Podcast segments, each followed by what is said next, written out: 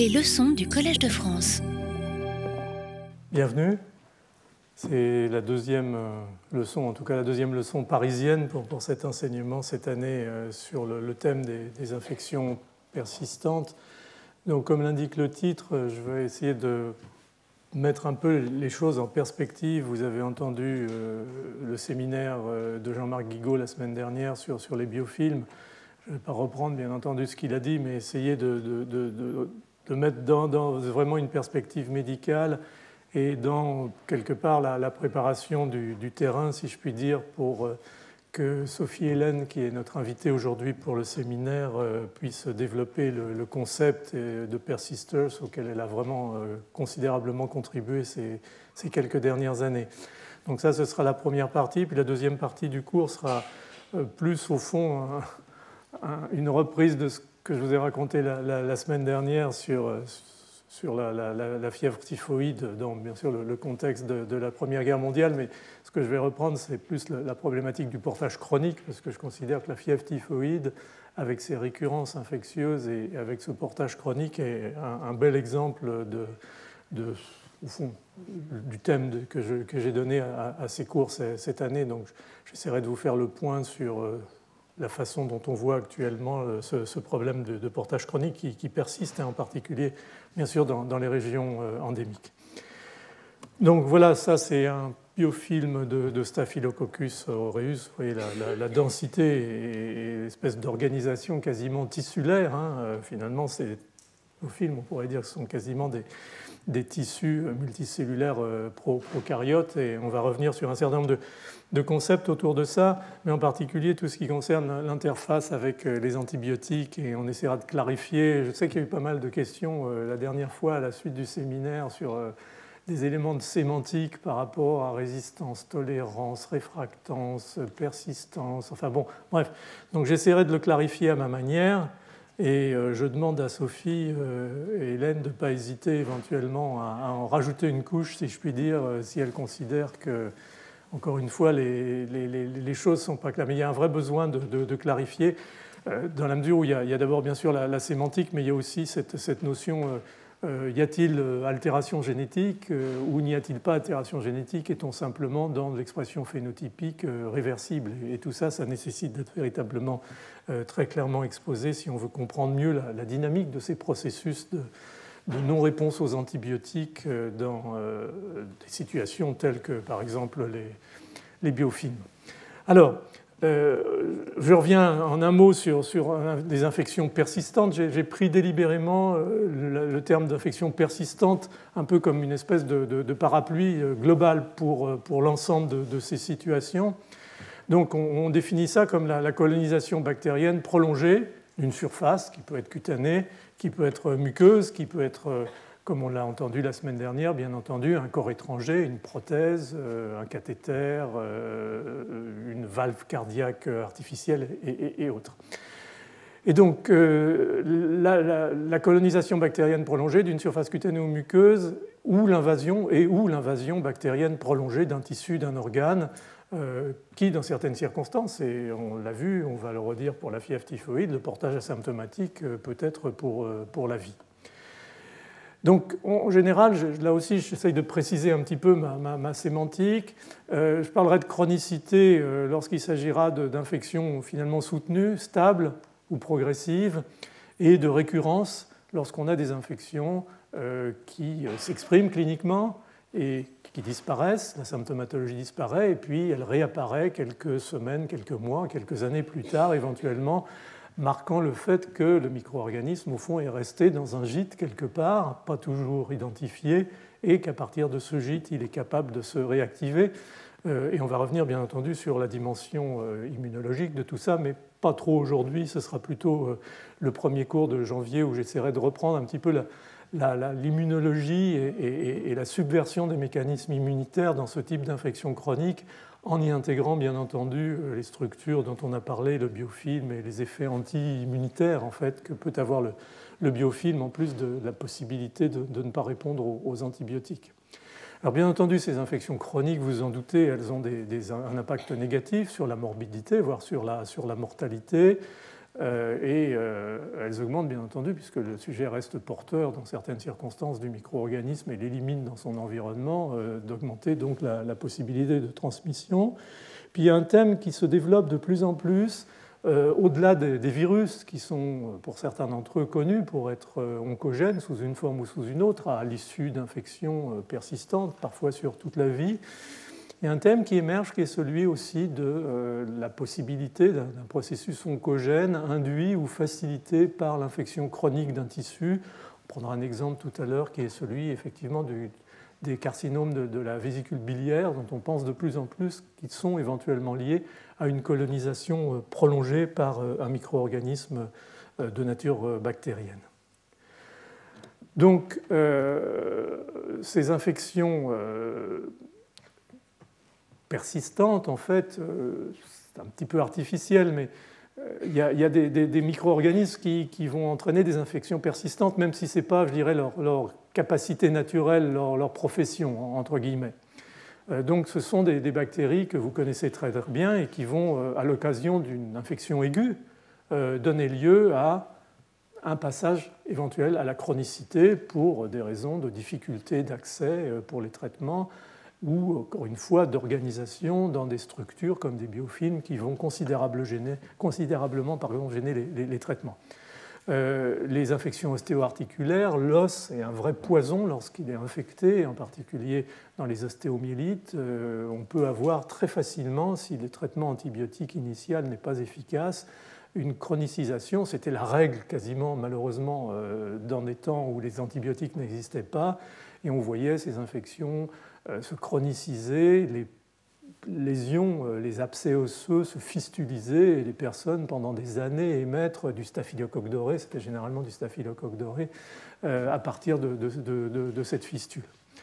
Euh, des infections trachéobronchiques, Jean-Marc vous en a parlé la semaine dernière, la mucoviscidose, le premier événement de surinfection hein, de, ces mucus extrêmement anormal dans le contexte de la mucoviscidose par en particulier Pseudomonas aeruginosa, c'est un moment dans la vie de l'enfant atteint de mucoviscidose, car c'est là que les ennuis commencent, c'est là qu'il va falloir commencer à le traiter régulièrement aux antibiotiques, lui faire des lavages trachéobronchiques, enfin, la mise en place de, la phase aiguë, bien sûr, mais surtout de sa chronicisation et, encore une fois, un, bascule dans la vie du patient. Euh, les infections orales, piorées alvéolo-dentaires, euh, euh, des endocardites chroniques, on en a parlé la semaine dernière, les infections urinaires chroniques, récidivantes, les infections intestinales, tout ça, sont des micro-organismes qui ne sont pas nécessairement, je dirais, réglés pour entraîner des infections chroniques. C'est plus au fond le problème de l'hôte lui-même, du terrain, qui va lui offrir cette capacité, contrairement à certains pathogènes bactériens qui sont vraiment, je dirais, des, professionnels de, la persistance. Et c'est probablement leur mode de vie parce que ce qu'ils recherchent, euh, c'est la protection d'un organisme auquel ils sont véritablement euh, spécifiquement attachés, c'est la spécificité d'espèce le plus souvent. C'est le cas de la fièvre typhoïde et encore une fois de ses, récurrences et de son portage chronique. C'est le cas bien entendu d'Helicobacter pylori. On avait eu un séminaire et j'avais fait quelque chose autour de ça il y a trois ou quatre ans avec Hilde de Reuse, qui est au fond quasiment un, commensal de, la flore gastrique, même si euh, le commensal a tendance à déraper au bout d'un certain temps, à donner lieu à gastrite, euh, ulcère et, éventuellement euh, cancer de l'estomac. Chlamydia, vous entendrez parler par donc, Agathe Subtil au mois, de, au mois de janvier, Borrelia burgdorferi, la maladie de Lyme bien sûr, mais aussi beaucoup d'autres borréliose qui donne lieu à des encéphalites récurrentes euh, et parfois difficiles de, traitement. Donc, une fois qu'on a mis cette liste, bien sûr, il ne faut pas oublier les mycobactéries et ces phases de latence extraordinaire de Mycobacterium tuberculosis après la primo-infection et la reprise sous forme de lésions euh, pulmonaires en particulier. Euh, la lèpre, euh, qui est aussi une pathologie de la vie, euh, dont l'adaptation du micro-organisme à l'homme est telle que le micro-organisme n'a pas d'autre finalement hôte possible et, c'est arrangé entre guillemets euh, en termes de, sa survie pour euh, vivre le plus longtemps possible en, association euh, avec, avec cet hôte, la brucellose et ainsi de suite. Donc c'est un petit peu artificiel quelque part car d'habitude, comme d'habitude en, pathologie infectieuse, il y a du recouvrement, mais on, peut quand même essayer pour simplifier un petit peu les choses de donner un petit peu ces, deux programmes de, de persistance, si on peut dire. Alors, donc on peut considérer au fond qu'une infection persistante, ça va être pour l'hôte infecté, pour l'homme infecté, la femme infectée, ça va être euh, l'idée au fond de, vivre euh, de façon prolongée avec un invité ou avec des, invités indésirables. Euh, la persistance, elle est souvent établie, quelle que soit la nature du micro-organisme, la première ou la deuxième catégorie que j'ai mentionnée après une infection aiguë, plus ou moins symptomatique. Euh, et euh, qui va bien entendu stimuler euh, la réponse immunitaire à la fois innée et dans la foulée la réponse immunitaire adaptative.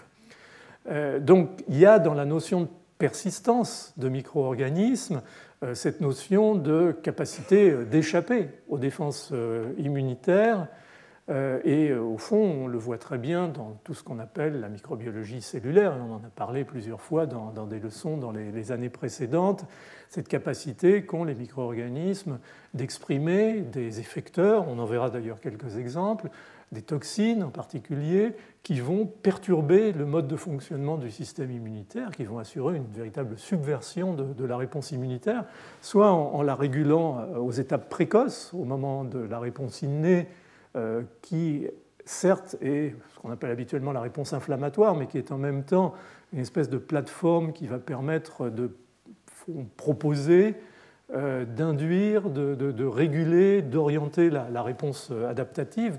Cette euh, capacité de, taper sur les, sur les, deux étapes va être quelque chose de, très important pour l'immunomanipulation par ces, ces micro-organismes pathogènes. La persistance, elle va impliquer une survie dans, certains organes ou, sur certaines structures anatomiques, on l'a dit, mais elle peut aussi, bien entendu, vous en entendrez parler euh, par Sophie euh, avec salmonelle, par exemple. Elle a déjà mentionné Mycobacterium tuberculosis.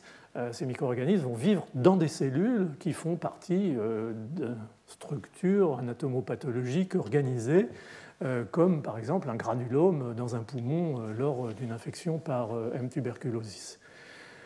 Généralement, ces bactéries euh, vivent non pas dans le cytoplasme des cellules, euh, en particulier des cellules immunitaires, mais plutôt dans euh, le système d'endosomes, de, compartiments internes de la cellule, qui vont en fait manipuler, là aussi, assurer la subversion de leur maturation de manière à, se stabiliser à un niveau qui permet leur survie et, en même temps leur, protection des défenses ou contre les défenses cellulaires ou les défenses exogènes.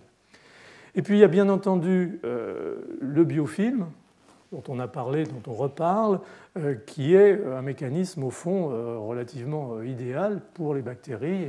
Un cours là-dessus, une partie du prochain cours là-dessus, comment un biofilm ou comment une structure organisée comme le biofilm peut permettre de, au fond d'empêcher la réponse immunitaire d'atteindre sa cible microbienne euh, quelle que soit euh, sa, qualité et son efficacité. Donc ça, c'est un peu la vie euh, infectieuse avant les antibiotiques, au fond, avec des, infections qui pouvaient durer extrêmement longtemps parce que justement certaines d'entre elles étaient, programmées pour le faire et puis d'autres, pour des raisons encore une fois de terrain, pouvaient enclencher ce programme finalement d'infection chronique. Euh, ceci dit, comme euh, j'ai écrit dans, le titre, euh, il y a 70 ans environ, il s'est passé quelque chose de nouveau dans le domaine des maladies infectieuses qui n'avait jamais existé, en tout cas à ce degré, en matière de prise en charge thérapeutique. C'est la survenue ou l'arrivée la découverte plutôt des, antibiotiques. Et au fond, actuellement, sauf exceptions sur lesquelles il faudrait réfléchir, euh, le concept d'infection persistante, il ne se conçoit que dans le contexte d'une infection traitée, d'une infection qui a reçu un, plusieurs euh, antibiotiques, une ou plusieurs cures euh, d'antibiotiques.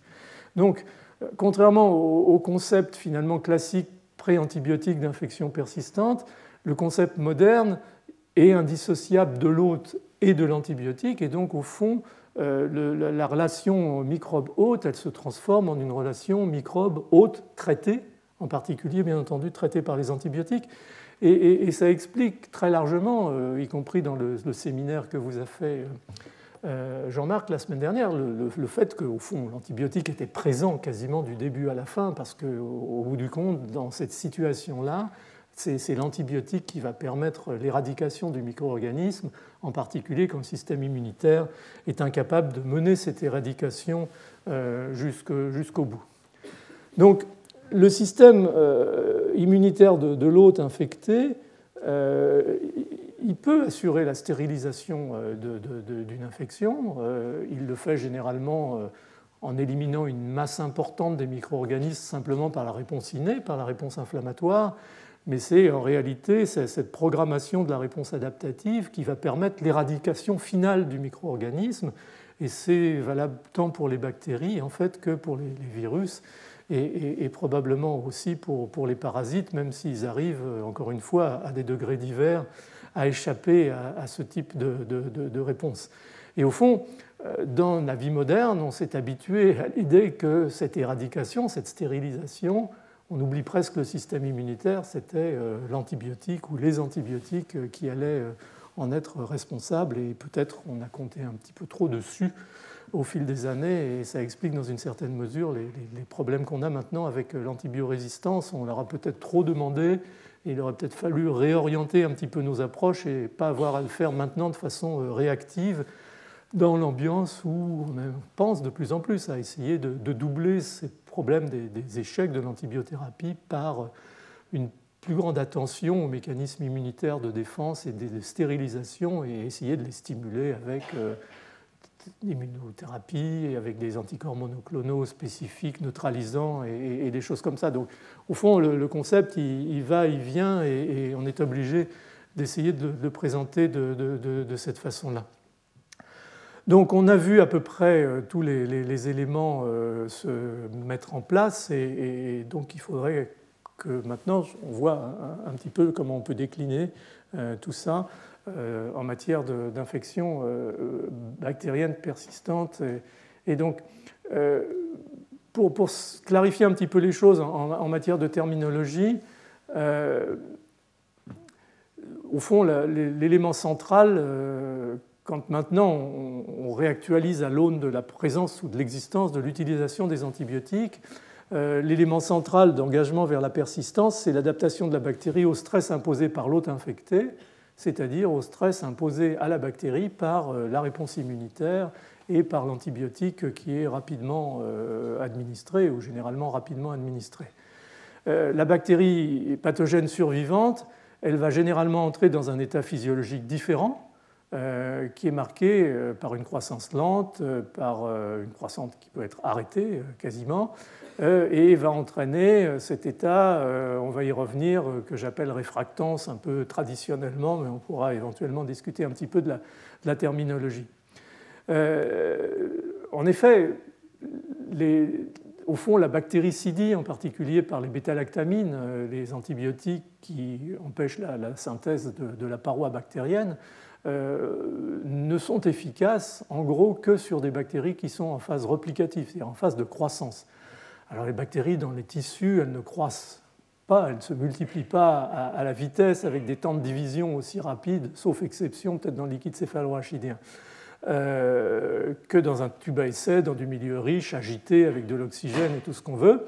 Euh, mais néanmoins, elles sont en phase de croissance exponentielle et elles prêtent le flanc à l'antibiothérapie, mais dès qu'elles arrêtent de pousser, elles deviennent au fond euh, tolérantes ou, réfractaires à, l'utilisation de, ces antibiotiques, ce qui explique assez facilement euh, cet angle d'attaque vers le passage à la, persistance.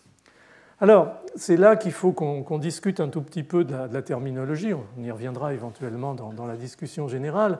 Euh, cette notion de, finalement d'intersection de, la réponse immunitaire naturelle à un agent infectieux euh, dans un foyer euh, par l'antibiothérapie, elle amène à, émettre un certain nombre d'éléments qui, expliquent ou, qui en tout cas caractérisent cette, problématique de, la, comportement vis-à-vis des antibiotiques et en particulier de la non-efficacité des antibiotiques qui va aider considérablement au maintien de la persistance. Alors, on parle d'antibiorésistance, ça je pense que le terme d'antibiorésistance il est clair, c'est une altération génétique qui soit concerne une mutation, soit concerne l'acquisition euh, horizontale de gènes, la mutation, généralement, va gêner considérablement l'activité de l'antibiotique sur sa cible ou va augmenter euh, par les pompes à efflux euh, son rejet à partir de la bactérie qui a internalisé l'antibiotique. Tout ce qui est transmission horizontale va surtout concerner euh, des enzymes qui vont dégrader l'antibiotique, les bêta-lactamases par exemple, pour, les bêta-lactamines, ou qui vont euh, éventuellement euh, méthyler, acetyler une, cible sur le ribosome par exemple et empêcher les macrolides ou les tétracyclines de fonctionner. Donc ça, c'est relativement maîtrisé, c'est connu, il y a de la génétique derrière, on est sur des bases relativement solides. Il y a la tolérance, l'antibiotolérance. Alors moi, telle que je l'ai apprise, euh, je disais à Sophie tout à l'heure, dans, les années 70-80, pour moi, des souches tolérantes, c'était des souches qui euh, n'étaient pas tuées efficacement par un antibiotique bactéricide, par exemple, en particulier, bien sûr, par les, par les bêta-lactamines, ou par des associations d'antibiotiques bactéricides comme euh, une bêta-lactamine, un aminoglycoside, l'ampicilline, la gentamicine, par exemple, ou des choses comme ça. Ces bactéries, pour une raison ou pour une autre, mais génétiquement, euh, étaient en position euh, de se mettre en bactériostase, euh, c'est-à-dire de ne pas être tuées, mais néanmoins de, survivre. Donc la bactéricidie ne se mettait pas en place, on ne pouvait pas nettoyer au fond un foyer infectieux, et on parlait à ce moment-là d'antibiotolérance, et c'est là qu'après le terme de tolérance, au fond, est un petit peu vague et a pu concerner aussi des modifications qui sont plus de nature phénotypique que génotypique. Il y a les persisters dont on va parler, qui sont des micro-organismes qui, disons pour simplifier, dans une situation donnée, sous pression, bien sûr, euh, antibiotique, euh, mais pas nécessairement obligatoirement, euh, vont apparaître. Ces persisters sont des micro-organismes qui sont, disons, en dormance physiologique et donc sont, au fond, insensibles aux antibiotiques, puisqu'encore une fois, pour être bactéricide, en règle générale, il faut que la bactérie soit, soit en croissance. Il n'y a pas de modification génique au sens, il n'y a pas de mutation. Par contre, il y a bien entendu des modifications d'expression d'un certain nombre de gènes et euh, d'un phénotype qui va correspondre à cette situation. On va y revenir et, Sophie va y revenir bien entendu. Il y a ce qu'on appelle euh, la résistance phénotypique. C'est ce que j'ai appelé la réfractance. Euh, la résistance phénotypique, ça dit bien ce que ça veut dire, c'est-à-dire qu'il n'y a pas là non plus de, mutation.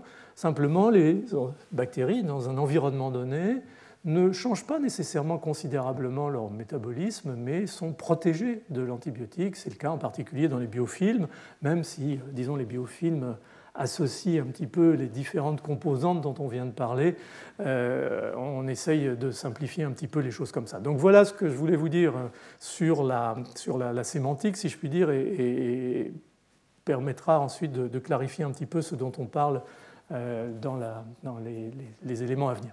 Alors, je, cite toujours par rapport euh, au, biofilm mon ami euh, Roberto Colter à Harvard, qui est un spécialiste des, biofilms et, de la génétique et, des, phénotypes des, bactéries, et qui, bien sûr, dès le début, depuis très longtemps, dit que au fond, les, biofilms euh, sont euh, euh, le biofilm est le mode de vie principal des micro-organismes, que ce soit chez l'homme, chez l'animal, dans la nature.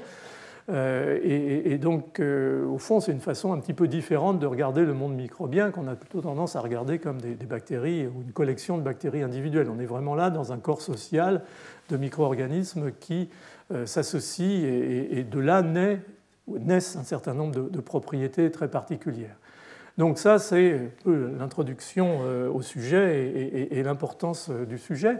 Et au fond, quand on parle des infections dont on a parlé tout à l'heure, en particulier de la première catégorie, c'est-à-dire celles qui, euh, après infection aiguë, vont éventuellement se, chroniciser, on, parle de 80% de, ce type d'infection, que ce soit les parodontopathies, la plaque dentaire, la mucoviscidose surinfectée, les infections urinaires chroniques, les rhinosinusites chroniques, les otites chroniques de l'enfant, c'est des biofilms d'hémophilus par exemple ou de, ou. Les angines récidivantes, c'est des biofilms qui se forment à l'intérieur des cryptes des amygdales. Euh, les suppurations chroniques, brûlures, blessures, les infections sur corps étranger, bien entendu.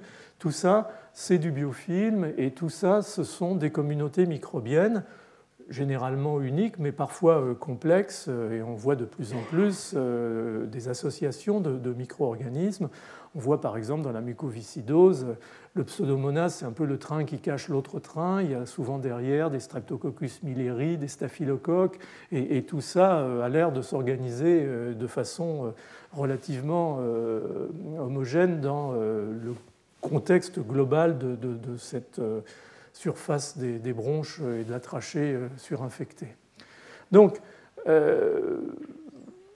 au fond, il y, a, deux modèles de vie bactérienne. Il y a, on l'a dit, il y a le modèle de biofilm, euh, qui est euh, au fond le modèle de micro-organisme établi, fixé dans, une zone particulière.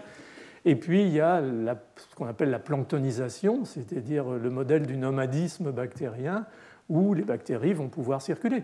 Et ça, c'est quelque chose qui est une réalité même en, médecine, c'est-à-dire qu'on a souvent, à partir d'un biofilm, euh, la possibilité que euh, des bactéries s'extraient de ce biofilm. Ce n'est pas uniquement une fracture euh, physique, c'est une programmation moléculaire du micro-organisme.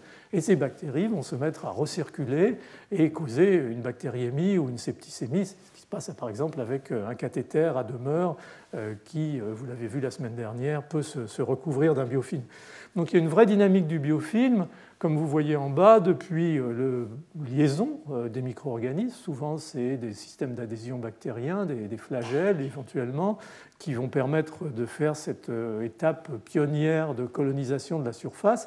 Et puis à partir de là, par la croissance et la division bactérienne, va se constituer cette espèce de structure en champignon, en fait, qui sur le plan de la rhéologie, de la biophysique, est très intéressante à considérer en particulier pour le micro-organisme lui-même, parce que ces espèces de structures en champignons vont, aider à, faciliter ou permettre en tout cas un flux euh, de, liquides et, de nutriments euh, qui vont au fond à terme alimenter ces espèces de, structures en, champignons. Et puis à un moment, le, micro cette structure en, champignons, ce biofilm va commencer à, libérer aussi des, micro-organismes et le cycle va pouvoir se, réétablir éventuellement. Donc c'est une vraie structure dynamique, c'est une vraie structure évolutive, ce n'est pas simplement quelque chose qui est plaqué là sur une matrice euh, ou sur euh, une surface euh, tissulaire. Alors, le cadre clinique des infections à biofilm, c'est essentiellement comme vous le voyez ici, j'en ai déjà parlé, euh, les infections sur prothèse, par exemple, euh, la surinfection à staphylocoque euh, d'une prothèse de hanche, c'est un problème majeur, en particulier chez, chez les personnes âgées.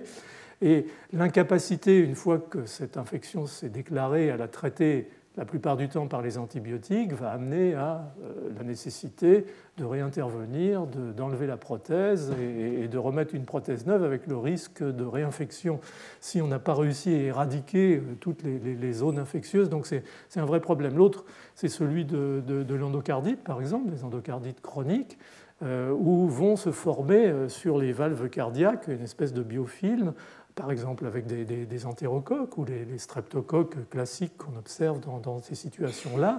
Et au fond, ces, biofilms vont d'abord assurer euh, l'implantation du micro-organisme, vont les protéger contre le traitement antibiotique. Il faut souvent des antibiotiques bactéricides extrêmement lourds, voire il faut intervenir chirurgicalement pour éliminer les valves surinfectées.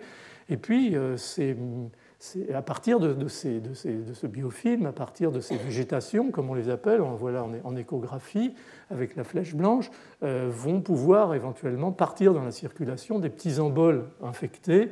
Euh, c'est la complication classique de, euh, l'embole septique cérébral ou, ou, dans les artères des membres inférieurs chez les patients atteints d'une endocardite d'Osler.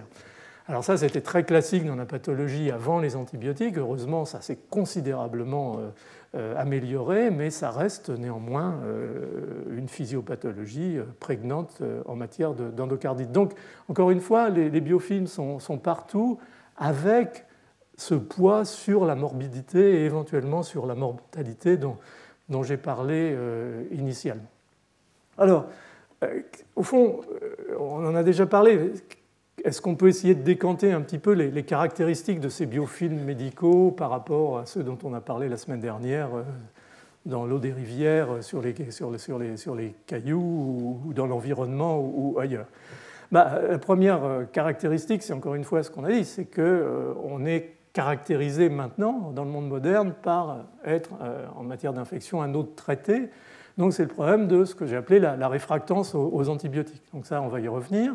Euh, le deuxième point, c'est la persistance malgré une réponse immunitaire soutenue. Donc c'est le côté, je dirais, abortif euh, du bras euh, armé de, l'immunité, à la fois inné et, adaptatif, qui, en fait se brise sur, ce biofilm et, ne va pas pouvoir effectuer correctement son rôle de stérilisation microbienne. Et puis c'est aussi ce qui fait en fait probablement la, force euh, et la complexité du biofilm, l'hétérogénéité des situations que l'on retrouve dans le biofilm, et on a dit encore la semaine dernière, mais je pense que ça c'est un élément très important à prendre en considération. Il n'y a pas une signature transcriptionnelle, par exemple, d'une bactérie dans un biofilm. Euh, il y a une superposition en trois dimensions de situations totalement différentes, avec des bactéries qui sont dans des zones oxygénées, avec des nutriments à la surface essentiellement du biofilm, et puis à l'intérieur des zones euh, sans oxygène, des zones sans nutriments, euh, où les micro-organismes vont bien entendu se mettre dans une situation euh, tout à fait différente en matière de possibilités de, croissance et d'activité métabolique. Donc un, biofilm, c'est vraiment quelque chose de, très hétérogène. Euh, et je pense que c'est sur la, diapositive suivante, euh, mais avant de, la montrer, euh, dire que justement, ces, zones un petit peu particulières qui vont être très peu irriguées, donc peu d'oxygène, qui vont recevoir très peu de, nutriments, où les bactéries vont se mettre dans ces situations de persistance et en particulier comme on le disait au début, le biofilm va représenter un, environnement tout à fait favorable à l'apparition de ces fameux persisters dont euh, on va parler tout de suite après. Ça, c'est simplement l'image d'un biofilm où, il y a plusieurs choses qui sont en fait euh, par des couleurs différentes. Mais euh, en vert, c'est les bactéries vivantes et en rouge, c'est les bactéries mortes. C'est pour montrer qu'il y a aussi un, turnover, un, cycle à l'intérieur de ces biofilms avec des bactéries qui sont vivantes, des bactéries qui sont mortes.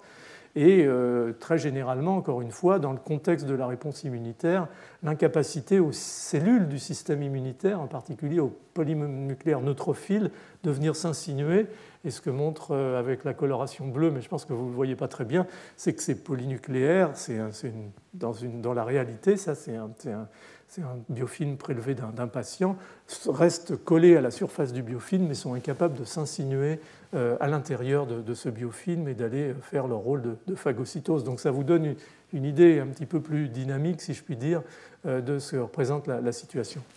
Alors, la récalcitrance aux antibiotiques des bactéries en, biofilm, euh, on a donné des chiffres déjà la, semaine dernière. Hein, il faut euh, des doses d'antibiotiques 100 à 1000 fois supérieures pour obtenir une, bactéricidie efficace dans un biofilm. Mais ça, c'est quelque chose qu'on n'obtient pas nécessairement euh, chez un patient parce qu'il y a des limites à l'utilisation de l'antibiotique, il y a la toxicité des antibiotiques, en particulier les aminoglycosides, par exemple, qui sont très toxiques pour le rein euh, si on utilise des concentrations trop importantes. Donc, euh, c'est là qu'on voit, au fond, l'efficacité de, cette vie en biofilm par rapport à cette réfractance, à cette protection, au fond, alors que si ces bactéries retournent à leur vie planctonique, elles sont parfaitement sensibles et elles vont être immédiatement tuées, l'activité bactéricide va s'exprimer.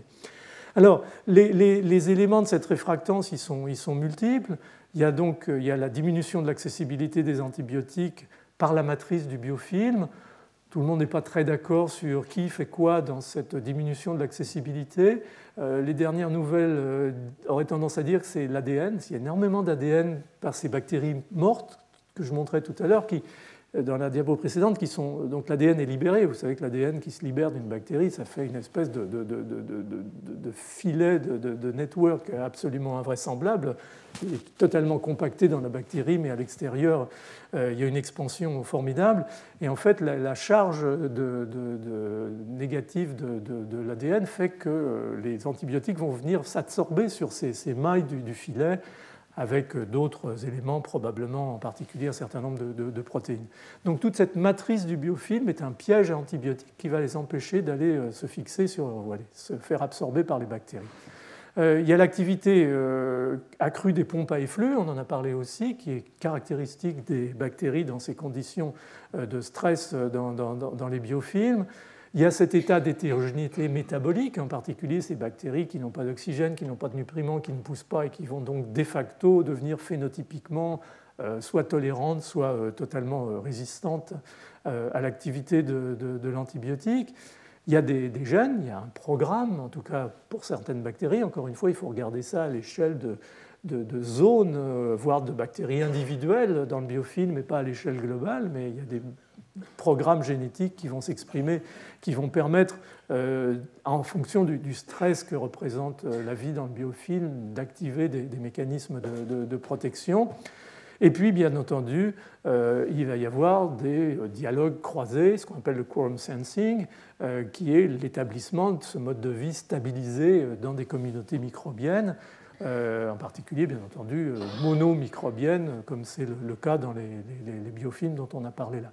Et puis il y a bien entendu la survenue des persisters, dont on va parler rapidement et, dont euh, Sophie vous reparlera.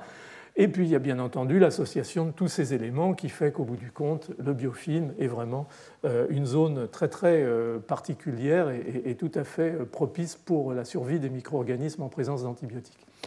Ça, c'est une manip, j'aime bien, ce n'est pas de la grande science, mais je trouve que ça parle très fort. Le verre, en fait, vous, imaginez, vous voyez, euh, les, trois niveaux euh, sont des temps différents de diffusion d'un antibiotique. Alors en gros, chaque niveau correspond, euh, vous voyez depuis la base au, sommet, à l'épaisseur d'un biofilm. Et vous imaginez que par le sommet, vous, vous ajoutez l'antibiotique, c'est ce qui a été fait, fait sur une lamelle, vous ajoutez l'antibiotique. Comme l'antibiotique est marqué par un chromophore, il va fluorescer et vous pouvez voir la vitesse à laquelle l'antibiotique va diffuser. Donc là, on est dans la notion de gène par la matrice du biofilm à, l'accessibilité euh, aux bactéries. Et ce que vous voyez, c'est que le processus est très long parce que pour, au fond, que toute l'épaisseur devienne verte, au début on voit que c'est plutôt au sommet, hein, euh, à la surface, et puis peu à peu ça, progresse vers la, vers la, base, il faut euh, une heure environ, ce qui est très très long en comparaison du temps qu'il faut à un antibiotique mis sur une bactérie pour accéder à l'intérieur de la bactérie et, commencer son, programme d'altération des, fonctions de la bactérie euh, qui prend euh, quelques minutes. J'ai mis là cinq minutes, mais ça va généralement même encore plus vite. Donc on, est vraiment dans une situation de, ralentissement et j'aime bien cette expérience parce qu'elle matérialise très très bien ce euh, problème de, diffusion et de dissémination ou de, distribution de l'antibiotique dans, le biofilm. Et puis il y a d'autres aspects euh, caractéristiques de au fond, cette, euh, cette, résistance phénotypique, de cette réfractance, de ce caractère réfractaire des bactéries aux antibiotiques. On voit parlait de, de programme euh, qui se met en place à l'échelle de certains individus bactériens euh, dans, ces biofilms.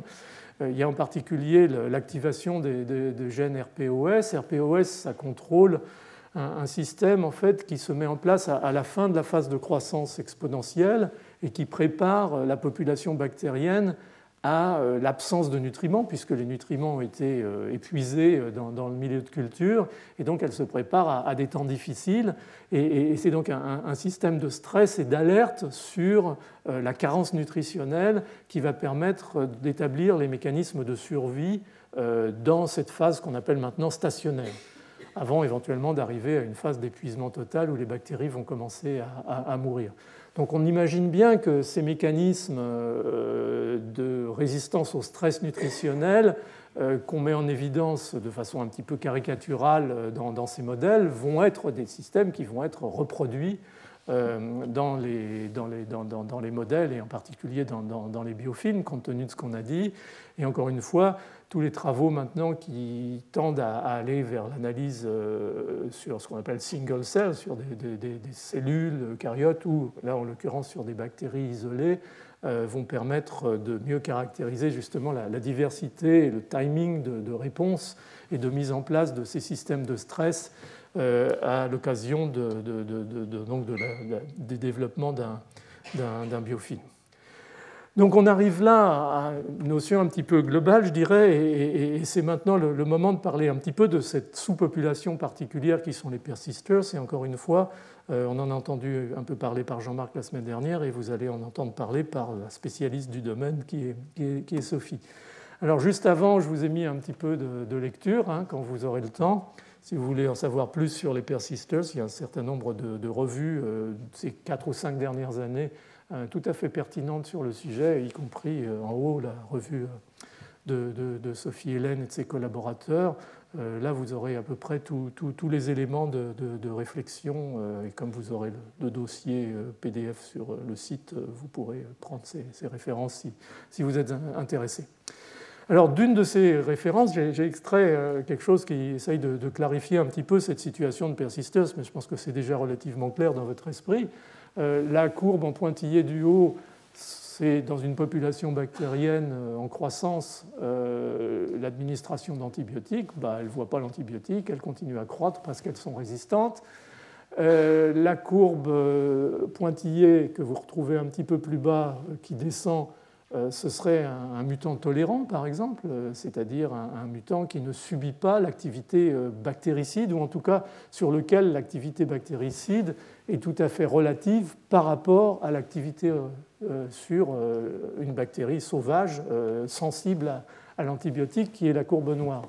Mais ce que vous voyez, c'est que se superpose à cette courbe noire de décroissance de, la bactérie, c'est la partie 3, cette partie rouge qui correspond en fait à l'apparition d'une sous-population de micro-organismes dont on a déjà parlé, qui sont ces persisters, qui vont être tout à fait phénotypiquement en tout cas résistants à l'antibiotique parce qu'ils se sont mis sur un mode métabolique, euh, en particulier de non-croissance ou de croissance très lente, et euh, au fond de repos métabolique qui va les, rendre euh, en fait phénotypiquement résistants.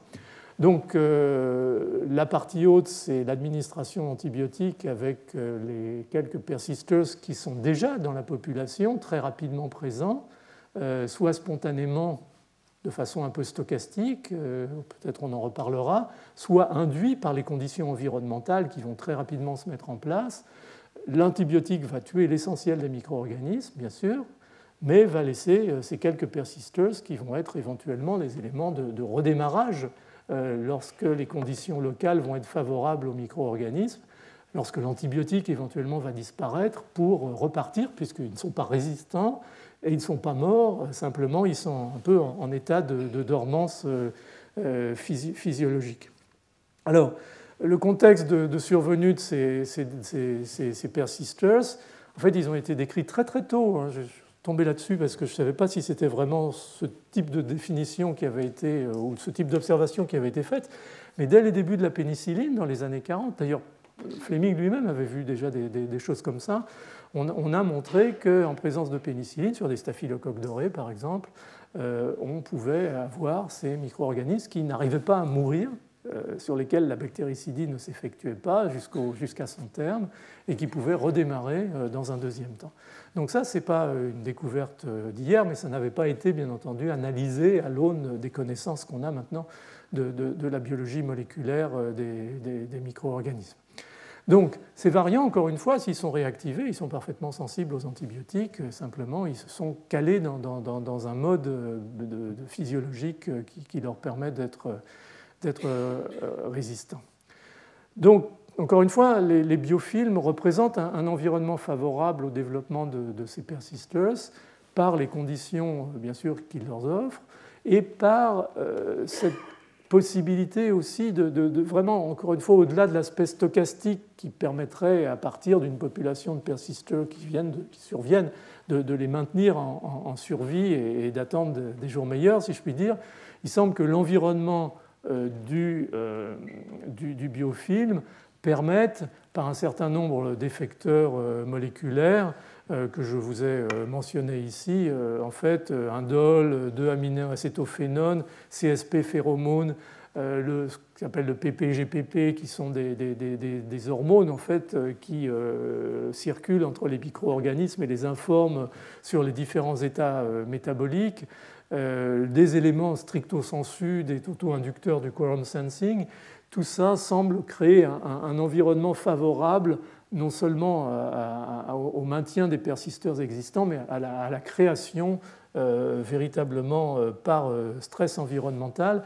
Et il semble que dans tout cet environnement-là, encore une fois, on en reparlera, le, stress oxydatif soit, un élément très très important. Donc, ces, ces, persisters, ils, vont clairement euh, être un, élément euh, extrêmement important de euh, la survie du micro-organisme et au fond probablement de l'engagement dans un certain nombre de situations de la, de la chronicité, de, de, la persistance du phénomène infectieux.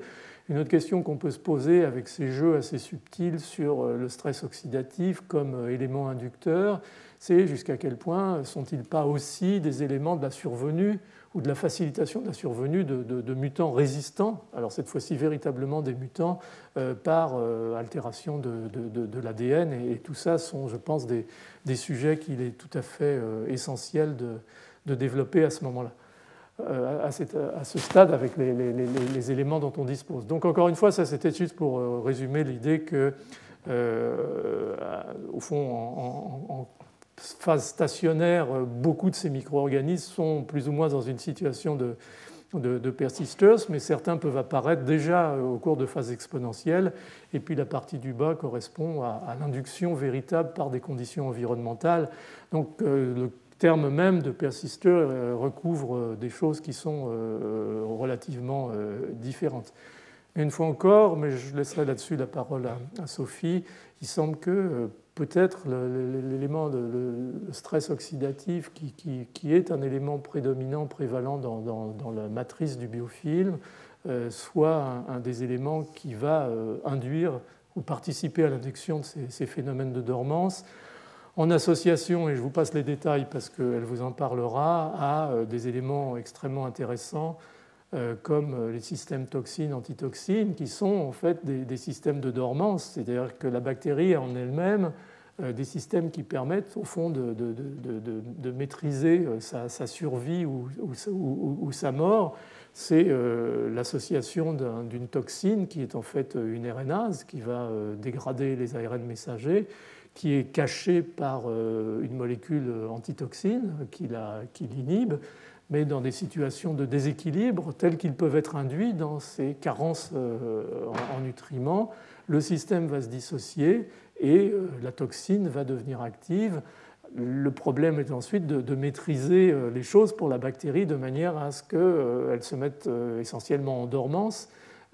donc on va voir au fond, du fait de l'absence de nutriments, les ARN de transfert ne plus être chargés, donc un certain nombre euh, d'éléments euh, de, résistance au stress oxydatif en particulier vont se mettre en place. Euh, donc on a tout un système SOS en fait de, protection de, la bactérie, mais ça on, vous, en, on vous en reparlera. Donc voilà en gros ce que je voulais vous, mentionner pour, pour, vraiment essayer de, mettre le, biofilm un peu comme une espèce de, modèle intégratif de comportement microbien à la fois génétique, métabolique, euh, et, cette problématique qui est la problématique récurrente maintenant euh, de euh, la réfractance aux antibiotiques et de l'impossibilité de traiter efficacement les, les, infections marquées par des biofilms alors j'ai parlé de chirurgie, euh, on peut enlever effectivement les dispositifs invasifs, les cathéters, euh, les pacemakers, les prothèses, mais il est bien évident qu'on préférerait s'en sortir autrement. Et, Jean-Marc, vous avez mentionné l'année dernière un certain nombre la dernière fois un certain nombre de, stratégies possibles pour en fait disloquer les biofilms et, faire repartir les bactéries en phase de croissance telles qu'elles le sont dans leur phase de planctonisation. Tout ça, ça reste encore aujourd'hui relativement théorique et, les applications cliniques se, font, se font attendre. Alors, la, dernière, la deuxième partie, je voudrais juste vous parler, euh, puisqu'on en a parlé euh, assez largement euh, la semaine dernière, du portage asymptomatique. Hein. On a présenté ça dans une ambiance assez dramatique, puisque c'était dans le contexte de, l'épidémie typhoïde de, la Première Guerre mondiale, mais n'en demeure pas moins que, au fond, euh, le portage asymptomatique, c'est un des éléments clés euh, de, la fièvre typhoïde. Et je ne vais pas vous reparler de la fièvre typhoïde, on en a parlé euh, largement la semaine dernière. Simplement, vous donner des chiffres. Je vous avais donné les chiffres de l'époque. Là, c'est les chiffres d'aujourd'hui. Ça reste une maladie extrêmement prévalente. il y a chaque année 93 millions, de, presque 100 millions de cas de salmonellose sur la planète, ce qui est quand même considérable. Et euh, Salmonella enterica typhi, hein, je vous ai parlé de la nomenclature la semaine dernière, donc on va l'appeler Salmonella typhi avec un T majuscule. C'est 21 millions de cas annuels euh, et environ de, 200 000 décès. Et, enfin, curieusement, je ne sais pas si c'est curieux ou non, mais beaucoup à l'heure actuelle chez, chez les enfants, l'enfant est très sensible à la fièvre typhoïde en particulier, il ne fait pas les symptômes très riches, toute cette symptomatologie très riche dont j'ai parlé euh, de, la fièvre typhoïde. C'est plutôt une septicémie extrêmement rapide et qui peut être dramatique, euh, en particulier dans, les pays pauvres où parfois ça s'associe à un paludisme. Enfin, il y a, des comorbidités qui ne facilitent pas la, prise en charge thérapeutique. Et, en fait, la, la, fièvre typhoïde est en croissance en matière d'incidence à l'heure actuelle sur la planète il y a un problème majeur parce qu'on redécouvre euh, quelque part, si je puis dire vulgairement, l'eau tiède, c'est-à-dire qu'on ne vaccine toujours pas suffisamment euh, les gens contre la fièvre typhoïde dans les zones endémiques. Il y a eu euh, depuis des années et des décennies finalement une opposition, en particulier au niveau de l'Organisation mondiale de la santé, sur l'idée, un peu l'idée Robert Corr, comme on avait mentionné la semaine dernière, au fond, l'hygiène, euh, la purification des eaux, euh, les puits, tout ça, ça, va permettre de, contrôler la typhoïde. Ce n'est pas la peine de vacciner. Et non, parce que justement, il y a ce portage asymptomatique qui fait que de toute façon, quoi qu'il arrive, si on n'isole pas les porteurs asymptomatiques et on ne va pas mettre en, prison comme Typhoid Mary les gens pendant des dizaines d'années, il va bien falloir trouver une solution.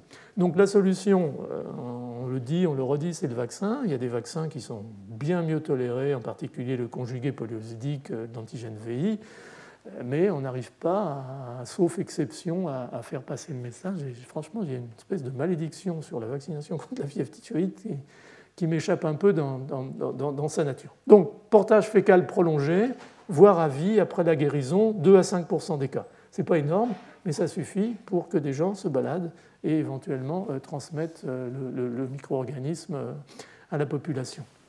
Alors, il y a de nombreuses bactéries qui peuvent causer des infections entériques, mais elles restent en règle générale localisées à la muqueuse intestinale. Et c'est le cas en particulier de Salmonella typhimurium, c'est le cas de Salmonella enteritidis, c'est ce qu'on appelle des toxi-infections alimentaires. Euh, souvent après, euh, bien sûr, l'ingestion d'aliments euh, contaminés. On a eu beaucoup, maintenant c'est très contrôlé.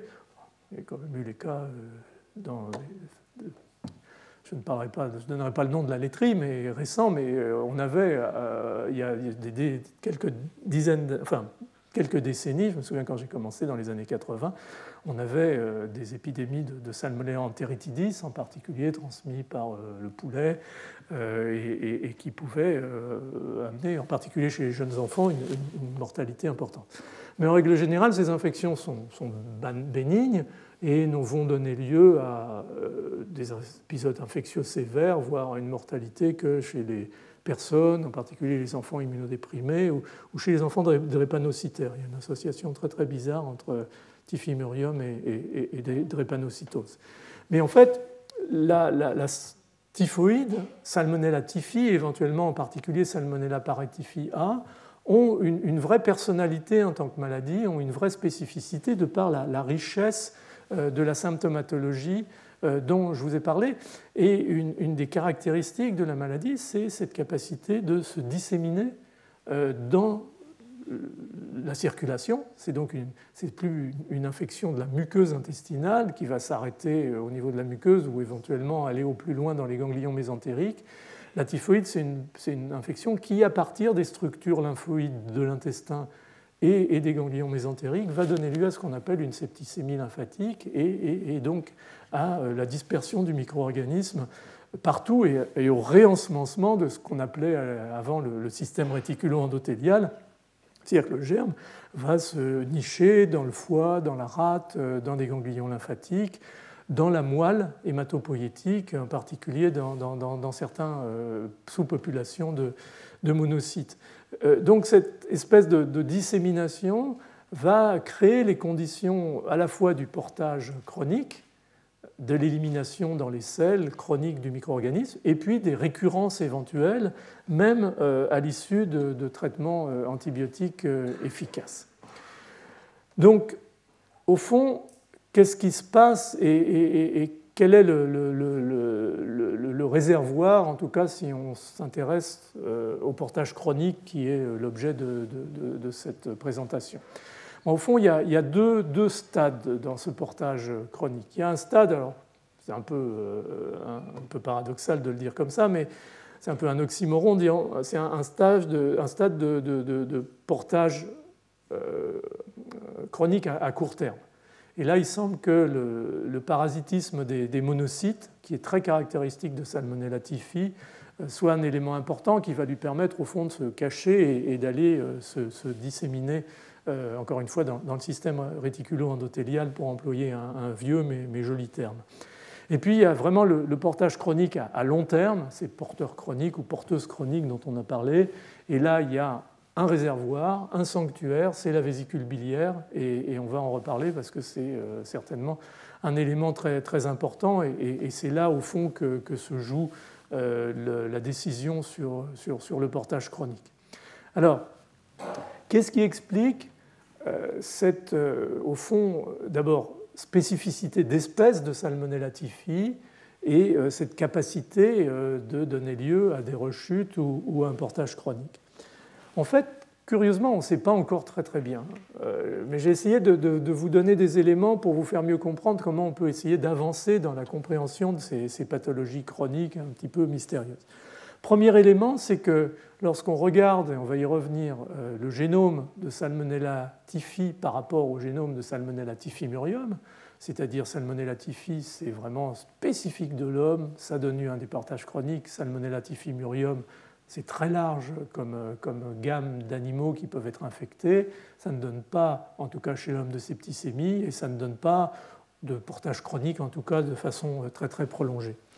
Donc il y a des pseudogènes chez Salmonella typhi, il y en a aussi chez Salmonella typhimurium, mais beaucoup plus chez, chez Salmonella typhi. On va revenir tout de suite sur ce dont il s'agit.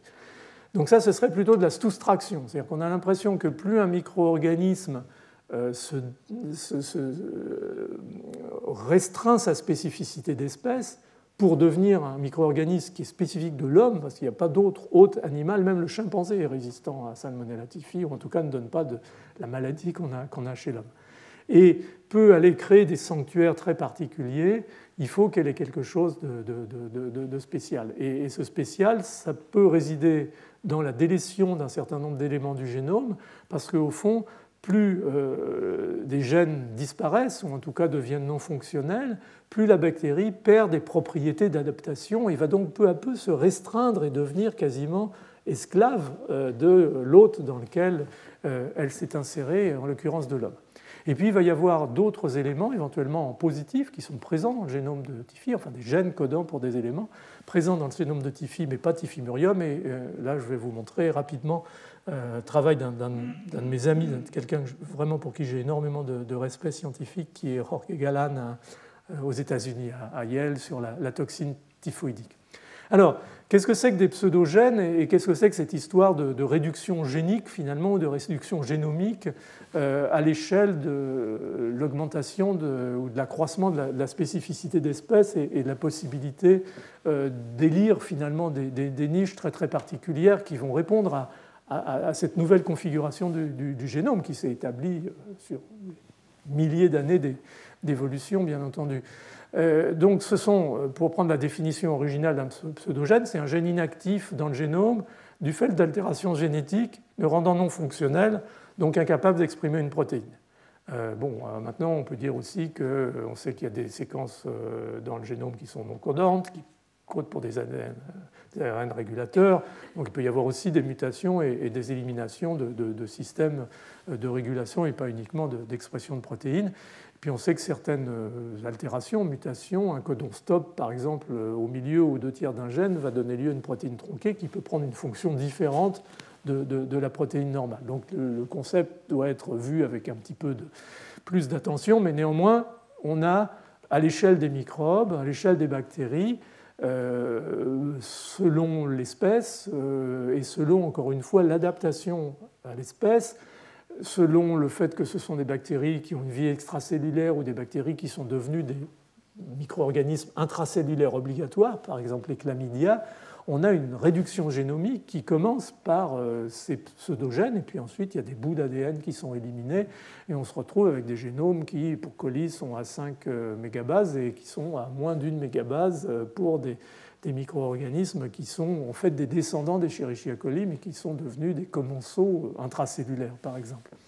Donc, on a cette, notion, et ce qui est très intéressant quand on regarde les génomes comme le génome de Shigella, Shigella pareil, est spécifique de l'homme, il y a 300 pseudogènes dans, le génome de Shigella. Euh, on voit que tout a été sélectionné probablement parce qu'il y a une pression sélective sur la disparition de ces gènes. C'est une pression sélective qui est à la fois patho-adaptative et, adaptative d'espèces, qui fait que n'importe quel type de mutation a été sélectionné. Chez les bactéries, ça peut être des mini-inversions, ça peut être des mutations ponctuelles qui vont introduire un codon stop, ça peut être très souvent des séquences d'insertion, c'est-à-dire des, petits fragments qui viennent s'insérer au milieu du gène ou dans le gène régulateur et qui vont arrêter euh, l'expression. Et au fond, quand on regarde, euh, et c'est un travail qui avait été fait euh, par Gordon Dugan dès les, années 2000 au, Sanger Center, ils ont commencé à séquencer énormément de génomes d'entérobactéries, coli, Salmonella typhi, typhi murium, ça a été vraiment les, pionniers dans, ce domaine, Gordon Dugan, Julian Parkhill en particulier. Et ce que, Gordon, quand il a publié, on en avait discuté beaucoup à l'époque, euh, le, premier génome de Salmonella typhi, en comparaison au génome de Salmonella typhi murium, c'était en 2002, il avait vu tout de suite qu'il y avait quelque chose comme, euh, je vous l'ai mis ici, un, euh, certain nombre de, mutations dans, dans euh, c'était 200 pseudogènes chez Salmonella typhi, euh, dont 145 euh, d'entre eux étaient apparemment des gènes intacts susceptibles d'être transcrits et, traduits chez Salmonella typhimurium. Donc un nombre considérable de pseudogènes chez Typhi par rapport à, à, Typhimurium, et certains qui faisaient du sens. par exemple, la perte d'adésine, euh, de systèmes d'opérons qui permettent aux bactéries, par exemple, de s'associer très efficacement avec la surface de l'épithélium. Et on sait que Salmonella typhi colonise relativement mal l'épithélium intestinal. Salmonella typhi, son truc, c'est vraiment d'aller aux monocytes, parasiter les monocytes, de partir dans la circulation et d'aller coloniser le, le système réticulo-endothélial des mutations dans des gènes impliqués dans l'excrétion des bactéries, des choses sur le fitness microbien et, leur capacité de survivre dans l'intestin. Donc l'intérêt de, Salmonelle typhide de partir, de, quitter manifestement l'environnement intestinal euh, qui ne est pas euh, tellement favorable. Et puis des euh, gènes qui sont euh, montrer la, diapo suivante, en fait, euh, Salmonella, Salmonella, est un, micro-organisme passionnant. Hein. C'est un, de ceux qui nous ont vraiment permis de, bâtir euh, ce qu'on appelle la microbiologie cellulaire. Salmonella typhi, comme les salmonelles en général, a, deux, systèmes qu'on appelle les systèmes de sécrétion de type 3, on en a déjà parlé dans, des leçons précédentes, qui sont des, injecteurs moléculaires qui permettent à la bactérie d'injecter des effecteurs à l'intérieur de la cellule, en particulier épithéliale dans le cas des salmonelles, de manière, euh, avec ce, premier système, euh, ce qui s'appelle Salmonella Pathogenicity Island 1, le premier, va permettre à la bactérie de, rentrer à l'intérieur de la cellule, de réorganiser le cytosquelette cellulaire et de se faire endocyter par la cellule. Et puis quand elle est dans ce qu'on appelle la, vacuole, c'est ce qu'on appelle, vous le voyez sur, la, diapositive SCV, c'est Salmonella Containing Vacuole. C'est, encore une fois, comme je le disais au début, un processus d'arrêt de la maturation des endosomes qui fait que la bactérie trouve un environnement correct et elle va maintenir cet environnement en euh, injectant par un deuxième appareil de sécrétion de type 3 toujours euh, des effecteurs, une autre bordée, si je puis dire, d'effecteurs microbiens qui vont permettre de, stabiliser sa, vie intracellulaire. Et curieusement, Salmonella typhi a perdu euh, par cette formation de pseudogènes un certain nombre d'éléments d'effecteurs qui, assurent ces, deux étapes d'invasion et, qui donc vont probablement, avec la perte d'un certain nombre de, pili, de fimbriers, empêcher une invasion efficace des cellules épithéliales de l'intestin et, au contraire faciliter le parasitisme en fait des cellules du système immunitaire et en particulier des monocytes. Donc c'est une affaire probablement de, quelques gènes, mais qui vont suffire à, assurer cette bascule et euh, cette euh, spécificité, en tout cas de pathologie, à défaut à ce stade de, de spécificité d'espèce. Alors, ce qui est très clair, c'est que euh, ces, pseudogènes, ils ont vraiment participé au, glissement de Salmonella typhi vers certaines sous-populations cellulaires, en particulier euh, vers les cellules dendritiques, qui vont d'ailleurs euh, les chercher, ce qu'avait montré Maria Ressigno très joliment entre les cellules épithéliales, les capturent avec des pseudopodes et puis les ramènent à l'intérieur de, de la lamina propria. Et puis cette caractéristique euh, euh, d'avoir une affinité pour ces, monocytes euh, avec le marqueur CD18 dans la muqueuse intestinale qui va être probablement un, des points de départ à la, dissémination, encore une fois, qu'on disait, septicémique, dans les ganglions mésentériques, dans la circulation, et le retour et le parasitisme du, système réticulo-endothélial. Là où on est très gêné, en fait, c'est que euh, la souris n'est pas un bon modèle pour Tifi, parce qu'encore une fois, la bactérie est totalement euh, spécifique de l'espèce humaine. Alors, on essaye de faire de la, typhoïde chez, la souris avec Salmonella typhimurium, mais on, voit bien quand même que les deux génomes sont différents et que malgré tout, euh, on ne regarde pas exactement les mêmes choses. En tout cas, ce qu'on sait, c'est que Tifi n'est pas bon ou pas bonne à coloniser l'intestin contrairement à Salmonella typhimurium, elle veut très vite rentrer et aller se disséminer dans le système euh, immunitaire. Ça a été montré, euh, non pas en injectant des gens avec Salmonella typhi, mais dans des études de vaccins candidats. Bon, bien sûr, les souches étaient atténuées, mais où on voyait bien qu'avec les mêmes mutations d'atténuation, pour faire des vaccins vivants atténués par voie orale, on avait très peu de colonisation avec Tifi, une colonisation tout à fait euh, acceptable avec Tifimurium. Donc il y, a, manifestement quelque chose de, très intéressant là qui a, dicté en fait la spéciation euh, du micro-organisme euh, vers, l'espèce humaine. Donc, est-ce que tout ça explique une partie de, la spécificité d'espèces, probablement, même si euh, les choses ne sont pas si claires euh, qu'on aimerait bien qu'elles le soient à l'heure actuelle. Est-ce que ça explique cette sanctuarisation dans, la vésicule biliaire? En partie, sans doute, à la fois parce que son comportement fait parasite le foie très efficacement, en particulier les cellules de Kupfer, et euh, là, on n'est pas très loin des voies biliaires. Et comme Salmonella typhi est résistante à la bile, euh, à la destruction par la bile, on voit tout doucement se, dessiner le rationnel de, cette spécificité euh, à la fois d'espèce et de, localisation, en particulier la vésicule biliaire. Et puis en, dehors des soustractions, finalement, des délétions génomiques, on a aussi une addition de, marques si je puis dire, qui est euh, la, toxine typhoïdique. Euh, et encore une fois, j'ai cité bien entendu le, nom de Jorge Galan, qui est, la personne qui a mené en fait tout ce projet depuis la découverte de la toxine jusqu'à euh, la démonstration de son, son mode d'action. Alors, elle est, très intéressante, cette toxine typhoïdique, parce que c'est, on l'appelle une, c'est une exotoxine. Euh, on l'appelle A2B5 parce qu'elle a deux sous-unités catalytiques et, cinq sous-unités euh, B, qui sont des unités de binding, de liaison au, récepteur. Et euh, c'est vraiment une, addition spécifique. Le, gène, l'îlot de, 5 kilobases qui code pour ces trois éléments de la, toxine, n'est pas présent chez Tifimurium, n'est pas présent chez Enteritidis. Donc il y a une espèce de, caractéristique là de, Salmonella tifi en, plus par rapport à, Salmonella tifimurium. Et il semble que euh, ce soit euh, vraiment un élément essentiel de la physiopathologie, puisqu'il y, a deux toxines en une, en fait. Euh, c'est une espèce d'accrétion.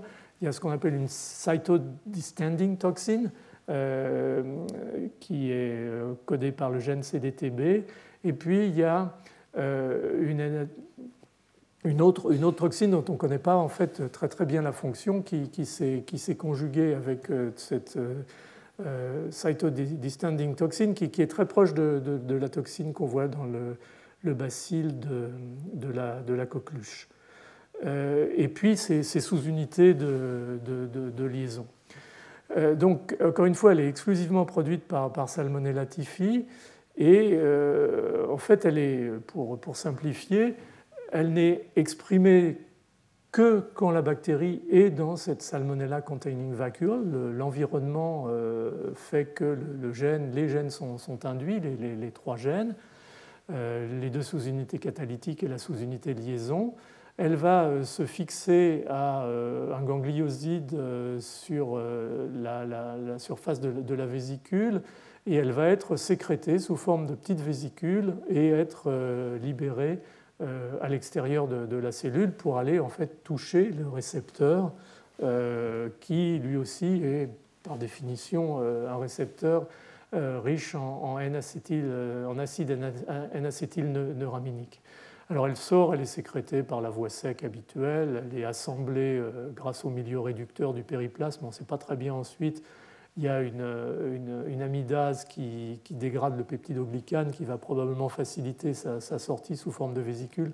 Et tout ça, ce n'est pas encore totalement. Euh, mais c'est vraiment un, élément euh, de plus dans la physiopathologie de, la fièvre euh, typhoïde. Et donc, CDTB, c'est une cytodistanding toxine. en fait, c'est une, DNA, c'est une, toxine qui fait des qui, qui fait des, cassures double brin de, l'ADN, qui va bien entendu participer à, la mort de la cellule cible hein, qui, va, qui, va, la recevoir. Et puis il y a euh, PLTA, c'est une, une, ADP ribosyltransférase qui transporte de l'ADP ribose euh, et le lie à, des protéines cibles dans, la cellule eucaryote, dans le monocyte en particulier. Donc c'est pas très bien, euh, ils n'ont pas encore identifié clairement. Donc euh, ça, et puis bien sûr euh, PLTB qui, code pour cette sous-unité de, binding, de liaison euh, à l'acide N-acétylneuraminique. Donc c'est une, toxine qui est, très particulière, c'est une toxine hybride, mais qui s'est résolue en un seul système de, liaison aux cellules cibles, et l'impression, en tout cas par les mutations, que l'élément effecteur essentiel, c'est CDTB, c'est cette cytodistanding toxine. Alors, la raison pour laquelle on pense que cet élément est important dans, la stimulation de, l'organisme et, le profil particulier qui donne de la fièvre typhoïde, c'est que d'abord, encore une fois, comme j'ai dit, ce gène, les gènes qui codent pour ces trois sous-unités euh, sont spécifiques de Salmonella typhi et de Salmonella paritifia. On ne les retrouve pas euh, chez Salmonella typhimurium, enteritidis et les autres salmonelles responsables de ces formes de, diarrhée euh, infectieuse.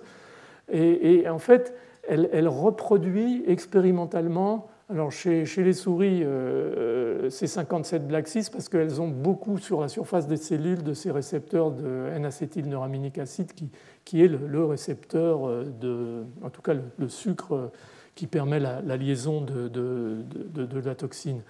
Et donc euh, ça reproduit vraiment chez la souris la fièvre typhoïde. Pas la fièvre, la fièvre on sait que c'est l'endotoxine, on en avait déjà parlé la semaine dernière, mais euh, des éléments importants comme euh, l'inappétence, euh, l'amaigrissement de l'animal, et puis les signes neurologiques en particulier, ça crée une situation de, coma agité, exactement comme, comme le, le, chez les, chez les, patients.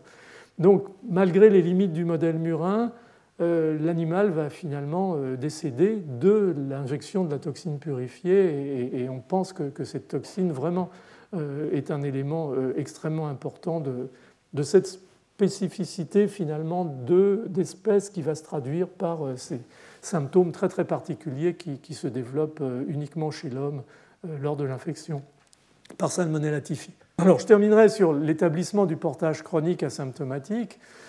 En fait, la, progression des, idées, toutes les références sont là, je ne vais pas vous rentrer dans, les détails, mais euh, très vite on s'est aperçu que la vésicule biliaire était le, réservoir, le sanctuaire euh, qui permettait euh, ce portage chronique asymptomatique. Très vite, on s'est aperçu que par l'échographie, la vésicule biliaire des patients atteints de typhoïde était altérée, les parois sont épaissies, donc manifestement la vésicule est très tôt impliquée dans le processus. Il va sans doute rester ensuite ce, réservoir.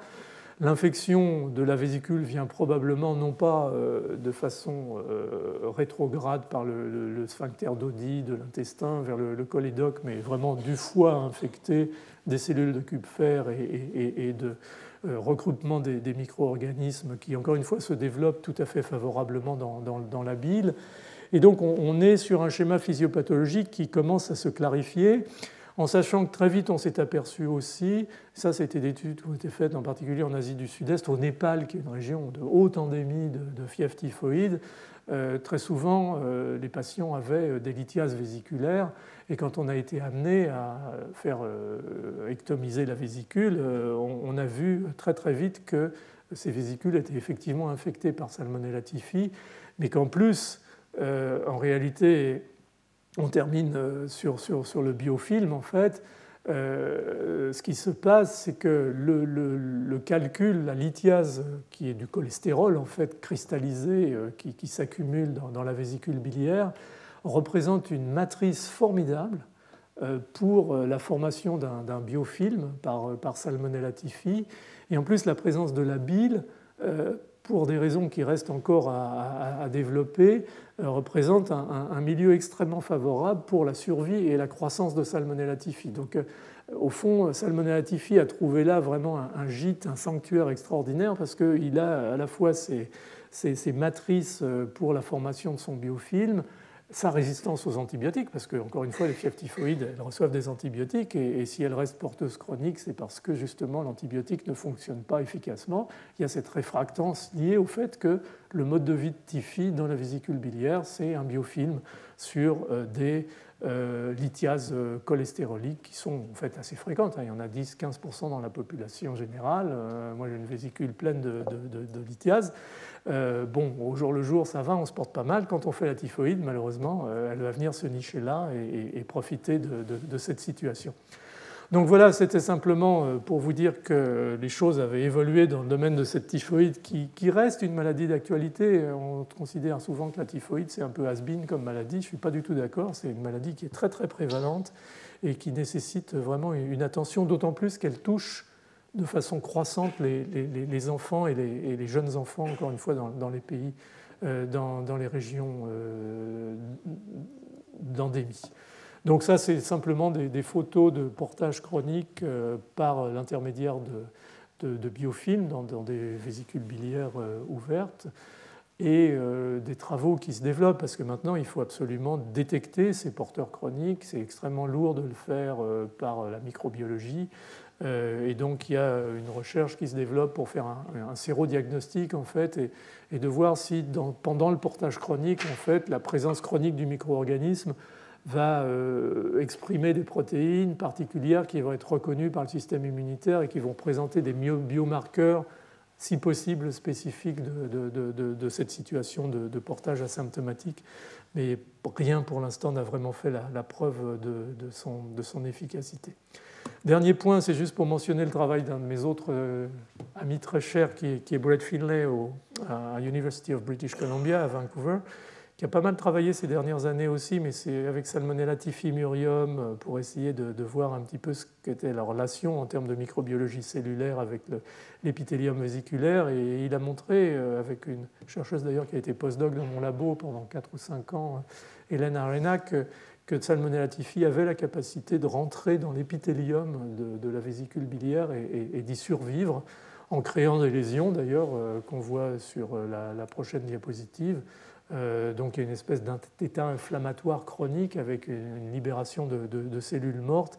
Et ce n'est pas encore tout à fait clair au fond dans ce portage chronique ce qui revient, une espèce d'infection chronique, un peu comme l'infection de, la, vessie par certains Escherichia coli qui donnent ces infections urinaires chroniques et récurrentes. Et puis le vrai rôle qui semble majeur malgré tout euh, de ces euh, lithiases et de ces formations de biofilms pour fermer la boucle et revenir au biofilm euh, qui assure la, survie et, le portage chronique. Donc voilà, merci. Retrouvez tous les contenus du Collège de France sur www.colège-2-france.fr.